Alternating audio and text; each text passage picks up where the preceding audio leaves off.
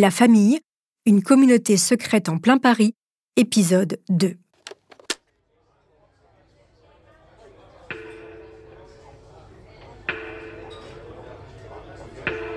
Elle est née d'une alliance entre deux hommes un soir de janvier 1819.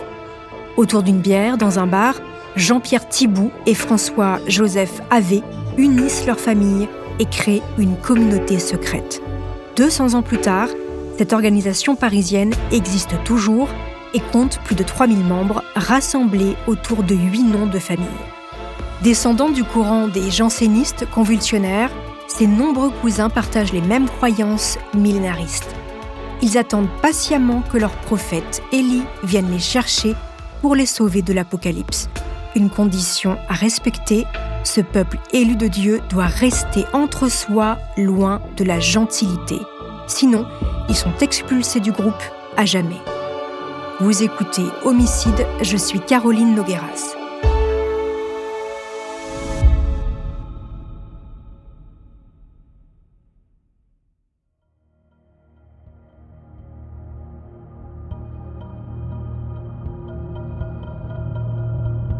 La famille se réunit autour d'une chrétienté en marge de l'Église, régie par l'austérité et la discrétion. Depuis sa création en 1819, d'autres patronymes sont venus grossir les rangs. Les Havé et Thibault ont été rejoints par les sangliers d'Eschlette Sandoz, Maître, Pulin et Fer. Au début du XXe siècle, un homme, Paul Augustin Thibault, descendant direct des fondateurs, va durcir le ton et cadrer les troupes.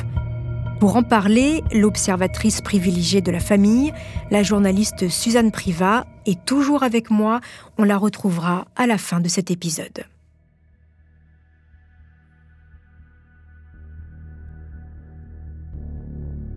Paul-Augustin Thibault, né en 1863, est le fondateur de la famille. Jean-Pierre Thibault est son arrière-arrière-grand-père. De sa vie, on ne connaît que ce que le journaliste Nicolas Jacquard nous révèle dans son enquête. Comme tous les membres de la famille, il a épousé l'une de ses cousines et a eu beaucoup d'enfants.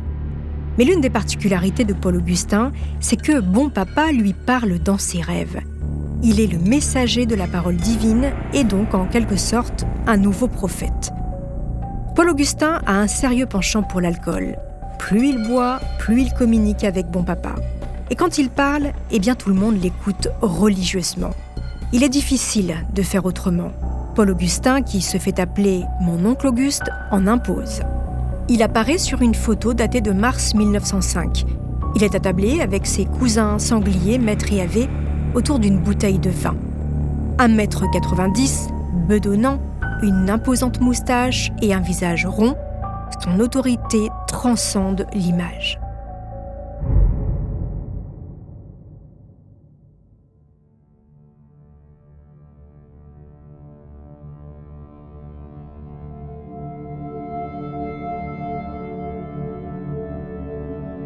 Première décision de l'autoritaire Paul Augustin, fermer le groupe. À partir de maintenant, la famille ne compte plus que neuf patronymes. Avec le temps, l'un des neuf noms de famille s'éteint, faute de descendants masculins. Puis, mon oncle Auguste impose des règles strictes et multiplie les interdictions.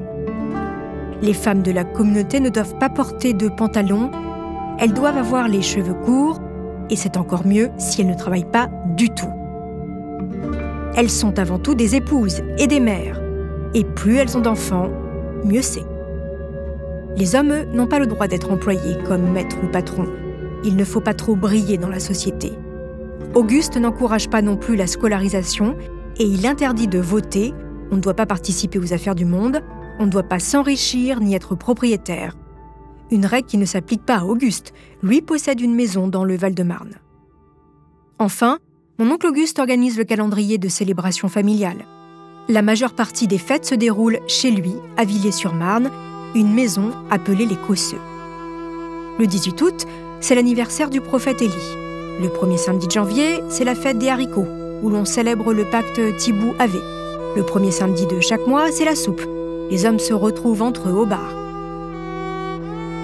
Bien sûr, il faut ajouter à cet emploi du temps déjà chargé les mariages, les baptêmes et quelques anniversaires. Dans la famille, les célébrations sont festives, joyeuses. On rit, on chante, on connaît tout le monde et surtout, l'alcool coule à flot. L'alcool, c'est un lien qui unit ses membres. Loué dans les prières, chanté dans les cantiques, il permet même de recevoir les messages de bon papa. Dans la famille, on est encouragé à boire dès 14 ans. À 16 ans, on se saoule déjà le soir entre cousins. La pratique n'est pas réprimandée, bien au contraire. Plus les jeunes multiplient les beuveries, plus ils se fréquentent. Et ça tombe bien. Plus on se rencontre, et plus on a de chances de tomber amoureux. Car dans la famille, on ne se marie qu'entre cousins. On n'entre pas dans la famille, on y naît.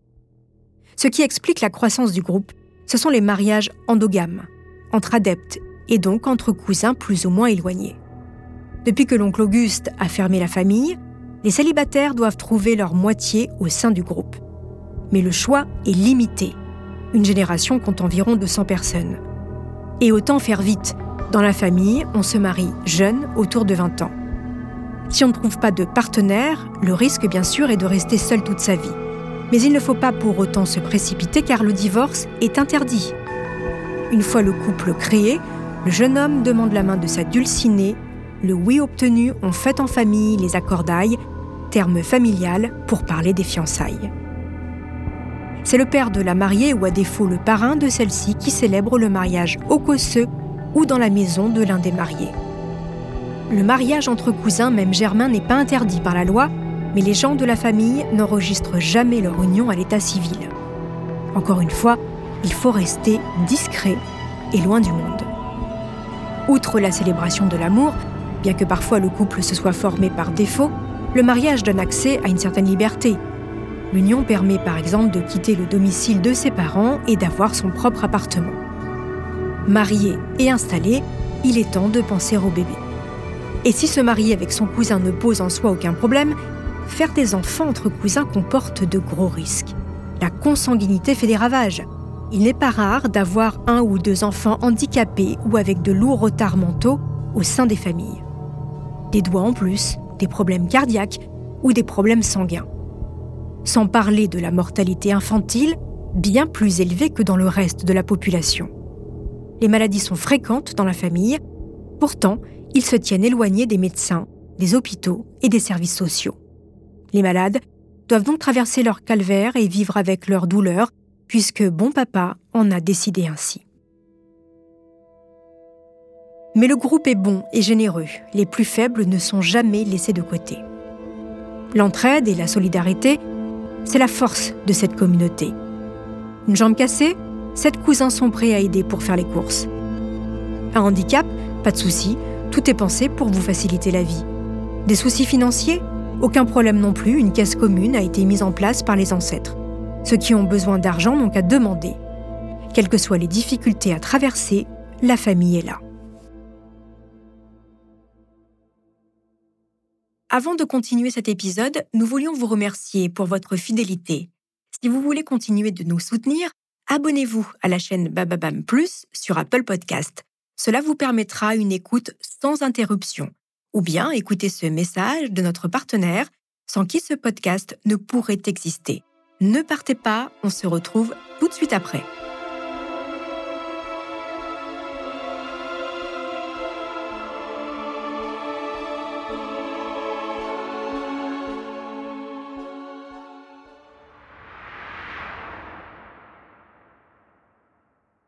Suzanne Priva, merci d'être toujours avec moi. Je rappelle que vous avez écrit un livre sur euh, la famille et que vous êtes très informée puisque vous avez été l'une des voisines de cette communauté. On en a parlé déjà dans l'épisode 1. Alors, euh, Suzanne, euh, comment vous avez découvert l'existence de cet oncle omnipotent, l'oncle Auguste? Alors en fait l'histoire est un peu longue, mais je vais essayer de la résumer. Au cours de mes recherches, je suis tombée par hasard, mais vraiment par hasard, et au moment où il fallait, sur une page Facebook qui venait de s'ouvrir où euh, une personne que j'ai rencontrée par la suite avait mis en ligne toute une série de documents sur l'histoire de la famille, dont une étrange photo d'un homme en compagnie de trois autres hommes. J'ai bien vu sur la photo que cet homme était prégnant sur le, sur le quatuor, euh, en parlant de mon oncle Auguste. Par la suite, j'ai rencontré l'homme qui avait mis les documents en ligne. Un membre de la famille? Un membre, un ex-membre de la famille. Et il m'a présenté cette, cette, histoire. Et puis j'ai recoupé aussi avec les arbres généalogiques que j'avais cherchés un peu partout. Et, effectivement, j'ai bien vu que mon oncle Auguste avait une vie différente de celle des, des, hommes de la famille. C'est-à-dire qu'il avait eu plutôt plus d'enfants. Et contrairement aux autres, il avait quitté Paris, ce qui était quand même quelque chose d'extraordinaire, où tout le monde à l'époque vivait rue de Montreuil ou vraiment dans les rues juste adjacentes. Lui, il était parti vivre en banlieue. Il avait eu plus d'enfants, il avait exercé 7 à 8 métiers différents, et il était mort, bon, à un âge pas très avancé, mais relativement honorable. Et après, ses enfants avaient eu des vies pareilles, assez, assez mouvementées. Et donc, le, personnage que j'ai, que, j'ai le personnage avec qui j'ai discuté, qui s'appelle Antoine, m'a raconté qui était l'oncle Auguste, et c'est là que j'ai pris conscience du fait que c'était, lui, sur le coup, une sorte de, une sorte de gourou. Il y avait déjà eu des grands prophètes dans, dans cette famille qui émergeaient de, en gros, tous les 30 ans. Il y a quelqu'un qui, qui est plus pieux que les, que les autres. Et là, cet oncle Auguste-là, il était non seulement très pieux, mais aussi très, très sous l'emprise de l'alcool. Mmh. Euh, et donc, sa piété a un peu dérapé. Euh, et il avait des, des, grandes, des grandes visions, des grandes prophéties, et il invectivait un peu tout le monde. Et je pense qu'il devait faire peur au reste de la communauté. Et il a pris des décisions qui, qui concernaient toute la communauté dont l'une euh, en particulier a eu une importance par la suite, c'est qu'il a décidé que c'était suffisant. Maintenant, il y avait à peu près huit familles, huit noms de familles qui couraient dans le, dans, le groupe. Ça suffisait. Voilà. On ferme le groupe. On ferme le groupe. Ça s'arrêtera là. Il n'y aura plus de sang extérieur qui viendra diluer le, sang du groupe. Donc ça, c'est, on était en 1892. effectivement, sur les, euh, sur les arbres généalogiques, à partir de là, il n'y a absolument mmh plus aucun nom qui entre dans la, famille. Jusque-là, il y en avait quelques-uns. C'était pas non plus, euh, c'était pas non plus un groupe très ouvert. Mais de temps en temps, par-ci par-là, il y avait quelqu'un qui, qui, arrivait, qui faisait souche. Il y avait un peu de, un, peu, sang neuf, un, peu, un peu de sang neuf. Et mmh. à partir de 1892, plus rien. Mmh et par ailleurs, il a décidé d'autres choses. Il a décidé d'un calendrier des fêtes. Il a décidé que le lieu où il habitait serait aussi le lieu où la famille se réunirait. Et il a pris des interdits. Il a fixé des interdits aussi pour euh, les femmes et les hommes. Alors justement, je, je, rebondis sur ce que vous dites. Vous parlez des interdits. Surtout pour les femmes, hein, qui sont vraiment reléguées au second plan dans cette, Surtout pour les, bah, famille. ça, ça dit la culture de l'époque était quand même pas très différente, mais il, a, il, a, poussé le bouchon un petit peu, un, petit peu plus loin, ce qui fait que les, les femmes avaient, euh, pas le droit de, de, se maquiller, mais aussi de porter des bijoux, ni de chapeau, ce qui à l'époque était quand même assez, euh, assez étonnant. Euh, ne devaient porter ni de, ni de blanc ni de rouge, devaient avoir gardé leurs cheveux aussi longs qu'à leur naissance. elles devaient paraître à l'heure de leur mort comme le, le, temps les avait fait, en fait. D'accord. Mais, mais, toutes ces règles, il les écrivait sous le. Alors, je ne sais pas, je sais pas s'il les a écrites d'ailleurs. Je, je, n'en sais rien. Je ne suis pas sûre qu'il ait écrit quoi que ce soit hmm. parce que je pense qu'il était quasiment illettré. Euh, parce qu'il faut, il faut voir quand même que la famille. Alors, au début, il y a eu une famille assez bourgeoise qui s'est mariée, euh, qui s'est euh, qui s'est reprochée d'une famille qui était de une famille de vignerons. Donc, ça, c'était le, le, le, premier couple. mais les autres venaient de souches extrêmement populaires. et plus ça allait, plus il y avait une, une volonté de rester en bas de l'échelle sociale, qui fait qu'arrivé au milieu du 19e siècle, il y avait plein de gens de la famille euh, qui n'avaient pas été à l'école, en fait. Et lui, il en faisait plus ou moins partie, ce qui fait qu'il était plus ou moins, il était plutôt analphabète. Et il a décidé d'ailleurs que les gens, que les filles n'iraient pas à l'école ou le moins possible. Euh, et que les garçons, si ça pouvait s'arrêter assez tôt, ce serait bien aussi. Alors, vous, vous, parlez de cet oncle Auguste hein, qui met en place toutes euh, ces règles, et puis il met un calendrier euh, très chargé, en fait, hein, vous le dites. Alors, on a le, on a le sentiment finalement qu'avec toutes ces fêtes, ces cérémonies, etc., il est difficile de s'échapper de cette famille, puisque finalement, on est tout le temps pris. On a un emploi du temps surchargé. C'est le principe. C'est le, le, principe, c'est l'agenda de ministre, en fait. C'est qu'on a toujours un truc à faire, et qu'en plus, c'est festif. Donc, pourquoi on irait voir ailleurs? Exactement. Pourquoi on irait voir ailleurs dans un monde qui ne nous appartient pas et auquel on ne doit pas se mélanger? On ne doit pas se mélanger. Et il pourrait éventuellement nous appartenir plus tard, à la fin, à la fin des temps, mais euh, pour l'instant, il n'est pas, il pas digne de notre considération. Alors, vous parlez beaucoup de ces huit noms de famille. Alors, on, sait évidemment ce que, ce que ça engendre. Ça veut dire qu'on se marie entre cousins et ça veut dire qu'il y a beaucoup de consanguinité euh, dans le groupe. Euh, et évidemment, ça veut dire que ça crée euh, évidemment des symptômes, des maladies chez certains enfants. Euh, il y a notamment le syndrome des enfants aux joues rouges. De quoi s'agit-il? Et d'ailleurs, c'est intéressant parce que je crois que c'est chez Nicolas Jacquard que j'ai eu ça, j'ai eu ça, journaliste du Parisien, qu'il y a quand même des médecins qui se rendent compte de, ces maladies, la maladie de Bloom hein, qui arrive assez souvent. Les, les joues rouges et Bloom, c'est la même chose en fait. Mmh. Euh, en fait, forcément, la, loi de la thermodynamique fait que quelque chose qui reste, euh, qui, reste entre soi, ben, ça se passe pas bien à un moment. Et au bout de plusieurs générations, il arrive qu'il y ait des maladies qui étaient récessives deviennent dominantes. Et donc, il y, a des, il y a des pathologies qui se transmettent plus que dans la, que dans la société générale. La maladie de Bloom en fait partie, mais c'est pas la seule.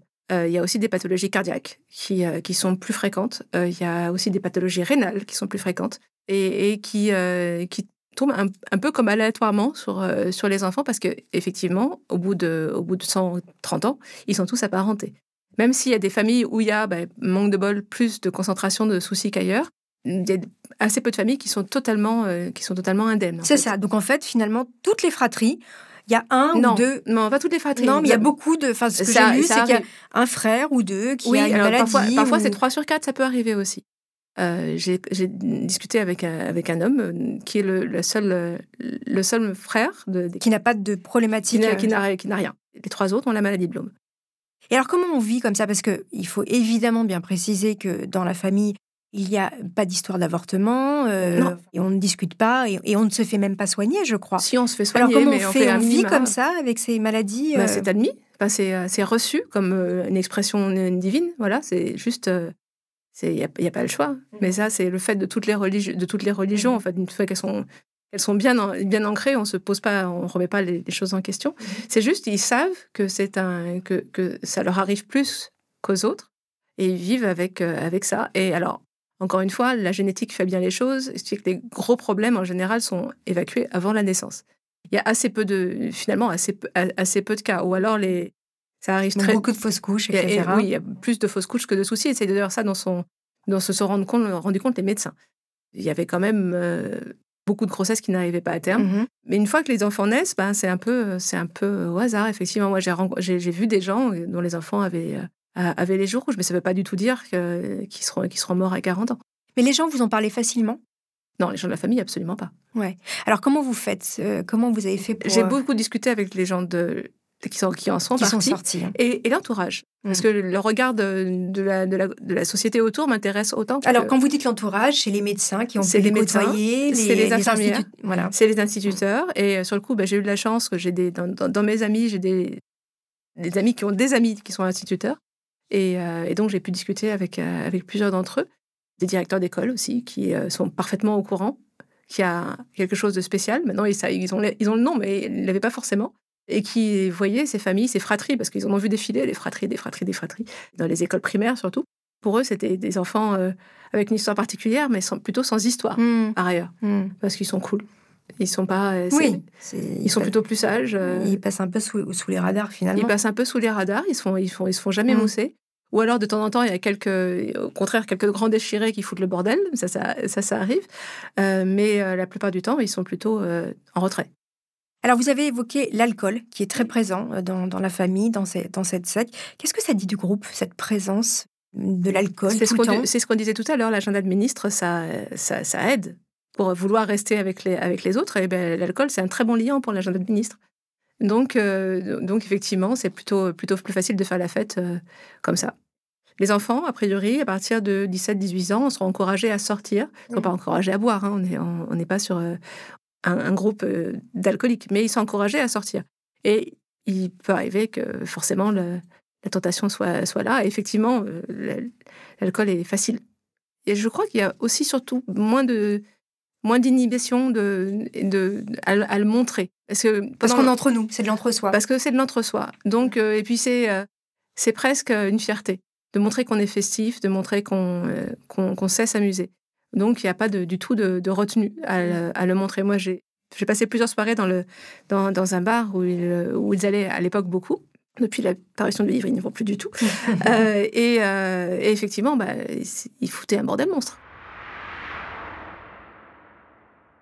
Mon oncle Auguste a modelé la famille pour en faire ce qu'elle est aujourd'hui. Une communauté soudée et secrète qui traverse les âges.